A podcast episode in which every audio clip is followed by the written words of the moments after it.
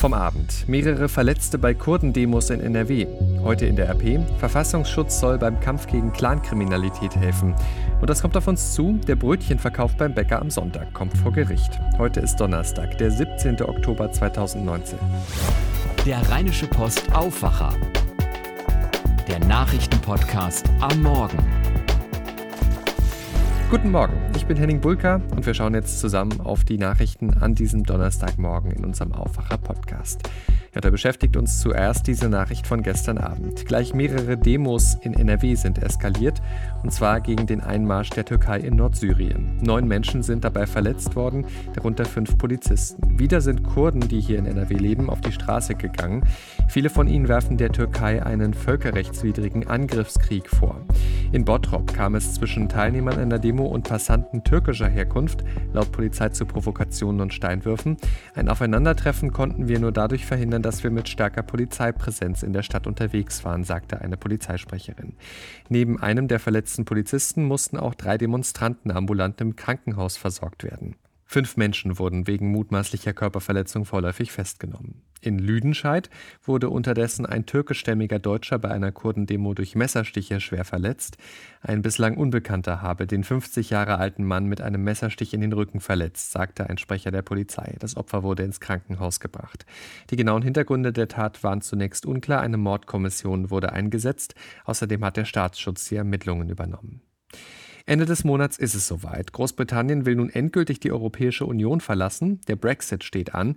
Ein gültiges Austrittsabkommen zwischen der EU und Großbritannien gibt es aber weiter nicht. Unter Hochdruck haben über Nacht beide Seiten versucht, doch noch eine Lösung zu finden. Nach offiziellen Angaben sind die Gespräche der Unterhändler zuletzt auch sehr konstruktiv gewesen. Hilft aber natürlich alles nichts, wenn am Ende dann doch kein Deal steht. Vor allem bei dem hohen Zeitdruck. Schon heute Nachmittag soll nämlich beim EU-Gipfel in Brüssel eigentlich der neue Brexit Deal beschlossen werden. Sarah Geiser-D. berichtet für die deutsche Presseagentur aus Brüssel. Gestern schien es erst gut voranzugehen. Wie ist denn jetzt der genaue Stand? Also bei den meisten, sogar auch lange umstrittenen Fragen haben beide Seiten sich mittlerweile einigen können. Das gilt zum Beispiel für die Vermeidung einer Zollgrenze zwischen dem EU-Staat Irland und dem britischen Nordirland, auch für britische Zusagen, dass das Königreich nach dem Brexit nicht EU-Umwelt- und Sozialstandards unterbieten wird. Aber das reicht nicht ganz, denn ein weiterer wichtiger Punkt ist die Zusammenarbeit bei der Mehrwertsteuer. Da sind sich die EU und Großbritannien noch nicht einig geworden und so fehlt auch immer noch eine Gesamteinigung.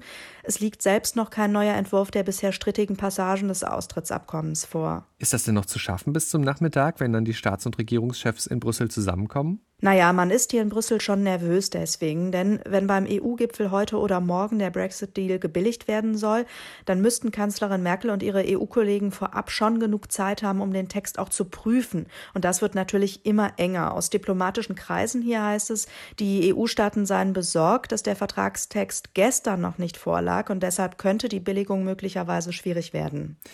Ja, vor allem, weil ja auch das britische Unterhaus wiederum noch zustimmen muss zu so einem neuen Vertrag. Danke für diese Infos, Sarah Geiserde, und wir informieren euch natürlich auf RP Online, wenn es da was Neues gibt. Schauen wir jetzt auf das, was ihr heute in der Rheinischen Post lest. Clankriminalität ist ein riesiges Thema für die Polizei hier in NRW, haben wir schon viel darüber berichtet. Im Kampf dagegen soll nun künftig auch der Verfassungsschutz eingeschaltet werden. Das fordert zumindest die Deutsche Polizeigewerkschaft. Immer öfter werden Zusammenhänge zwischen der organisierten und der politisch motivierten Kriminalität erkannt, hat der Landesvorsitzende der Gewerkschaft Erich Rettinghaus unserer Redaktion gesagt. Der Verfassungsschutz habe für dieses Kriminalitätsfeld bislang aber weder eine Zugriffspflicht noch ein Zugriffsrecht. Das soll sich ändern, wenn es nach der Polizeigewerkschaft geht. Konkret verspricht man sich bei der Polizei durch die Einbindung des Verfassungsschutzes mehr Erkenntnisse über die Strukturen der abgeschotteten arabischen Großfamilien zu erlangen. Unterstützung für den Vorstoß der Deutschen Polizeigewerkschaft kommt von der CDU in NRW. Wir müssen im Kampf gegen kriminelle Clans alle rechtlichen Möglichkeiten ausschöpfen, hat uns CDU-Innenexperte Gregor Golland gesagt. In Bayern, Hessen, Thüringen und dem Saarland gehört die organisierte Kriminalität bereits zu den Zuständigkeiten des Verfassungsschutzes. Mehr zum Thema lest ihr heute ausführlich bei uns. Außerdem das Thema faule Fußballfans. Wenn Dauerkartenbesitzer ihre Dauerkarten nicht nutzen, dann schreiten die Vereine mittlerweile immer häufiger ein und kündigen die Karte. So hat es Borussia Dortmund schon gemacht und auch der erste FC Köln hat jetzt ein Schreiben in dieser Sache versandt. Wir haben die Hintergründe recherchiert. Ja, und dann ist aktuell mal wieder Messezeit in Düsseldorf. die Kunststoffmesse KS in der Stadt. Viele Fachleute kommen dort zusammen, um über eines der größten Probleme der Umwelt- und Klimakrise zu diskutieren, nämlich Plastik in Praktisch Faktisch, dem Wissenspodcast der Rheinischen Post. Da hat sich meine Kollegin Susanne Hamann mit Christian Bonten unterhalten. Er ist Professor für Kunststofftechnik an der Uni Stuttgart und überraschenderweise sagt er, wenn wir die einmal vergleichen und eine Ökobilanz aufstellen und in, in einer Ökobilanz ist auch die CO2-Erzeugung drin. Also CO2-Erzeugung ist ja das, was immer in den Medien jetzt ist. CO2-Bilanz ist ein Teil einer Ökobilanz. Und wenn man eine umfassende Ökobilanz auf Produkte macht, ist interessanterweise das Kunststoffprodukt das Beste. Gehen wir mal auf die Tragetasche aus Kunststoff. Es gibt seriöse Studien, die immer wieder zeigen, dass der Baumwollbeutel als Tragetasche oder sogar erst recht der Jutebeutel der Umwelt mehr schadet, auch wenn er ganz oft wiederverwendet wird, als die Kunststofftragetasche. Warum der Jutebeutel doch nicht das Allheilmittel für das Plastikproblem ist, was sich an unserem Recycling-System ändern muss und ob Biokunststoff eine Alternative sein kann. All das hört ihr ab heute in Praktisch Faktisch, unserem Wissenspodcast. Findet ihr auf Spotify, überall, wo es sonst Podcasts gibt, also zum Beispiel auch bei iTunes und unter rp-online.de slash praktisch faktisch. Schauen wir jetzt auf das, was heute noch ansteht. Im Bundestag gibt Kanzlerin Angela Merkel heute eine Regierungserklärung ab. Darin geht es auch um den EU-Gipfel, der am Nachmittag in Brüssel beginnt, Thema Brexit.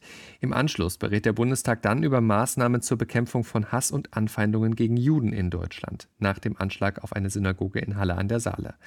Außerdem steht mal wieder eine sehr kontroverse Frage auf der Agenda im Bundestag. Soll es auf deutschen Autobahnen ein Tempolimit geben? Die Grünen wollen darüber abstimmen lassen. US-Vizepräsident Mike Pence und US-Außenminister Mike Pompeo wollen heute in Ankara im Nordsyrien-Konflikt zwischen der Türkei und den Kurdenmilizen vermitteln. Der türkische Präsident Recep Tayyip Erdogan will die Delegation treffen, nach etwas hin und her in dieser Frage gestern. Die USA hatten diese Woche unter anderem eine sofortige Waffenruhe gefordert. Erdogan lehnt das ab weil er jahrelang Pistolenteile aus der Fabrik eines Waffenherstellers geschmuggelt, sie zusammengebaut und verkauft haben soll. Da steht ab heute ein 47-Jähriger in Arnsberg vor Gericht. Der langjährige Mitarbeiter des Sportwaffenherstellers Umarex soll seit 2015 immer wieder Konstruktionszeichnungen und Waffenteile gestohlen und zu Hause zu funktionsfähigen Waffen zusammengebaut haben. Fünf weitere Männer, teilweise aus der Rockerszene, sitzen mit ihm auf der Anklagebank vor dem Arnsberger Landgericht. Sie sollen die Waffen erworben und auch mit ihnen gehandelt haben. Mehr als elf Jahre nach der Tat wird im Mordfall um eine zerstückelte Leiche in Köln das Urteil erwartet. Die 38 Jahre alte Ehefrau des Opfers ist vor dem Landgericht wegen heimtückischen Mordes angeklagt. Mit ihr auf der Anklagebank sitzt ihr damaliger Liebhaber. Ihm wird Beihilfe vorgeworfen. Und dann geht es heute vor dem Bundesgerichtshof noch um ein Thema, das uns alle betrifft, die Öffnungszeiten von Bäckereien am Sonntag.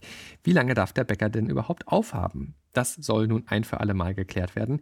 Die Wettbewerbszentrale hat einen Backwarenhersteller mit Filialen in München verklagt und die Frage bis vor den Bundesgerichtshof gebracht. Heute wird verhandelt und möglicherweise gibt es auch schon ein Urteil. Thomas Bremser berichtet für die Deutsche Presseagentur. Wenn ich sonntags zum Bäcker gehe, dann ist da meist eine lange Schlange, eben weil nicht alle Bäcker offen haben und auch nicht so lang. Wie ist denn da genau die Regelung?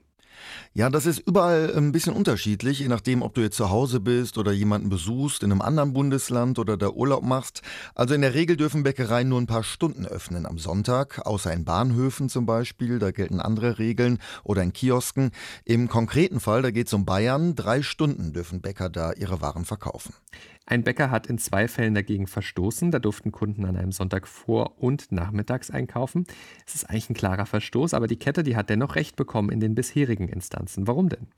Ja, da muss ich ausholen. Also, die Richter, die sagen, weil in den Filialen Tische und Stühle stehen, ist das keine typische Bäckerei, sondern so ein Mittelding zwischen Café und Laden.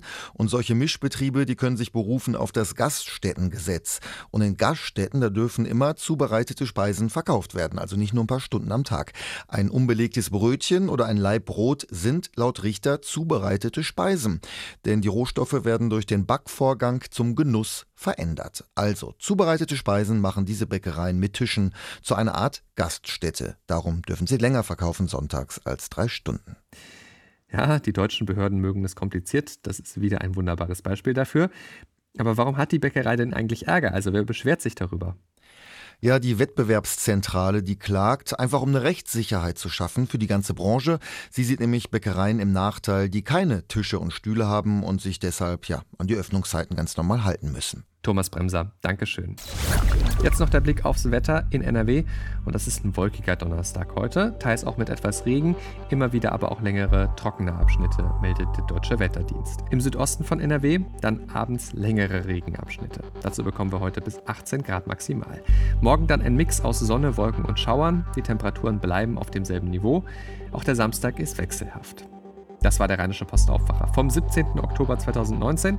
Ich bin Henning Bulka, wünsche euch jetzt einen guten und erfolgreichen Tag und wir sind dann morgen wieder mit einer neuen Aufwacher-Ausgabe für euch da. Ciao, ciao. Mehr bei uns im Netz www.rp-online.de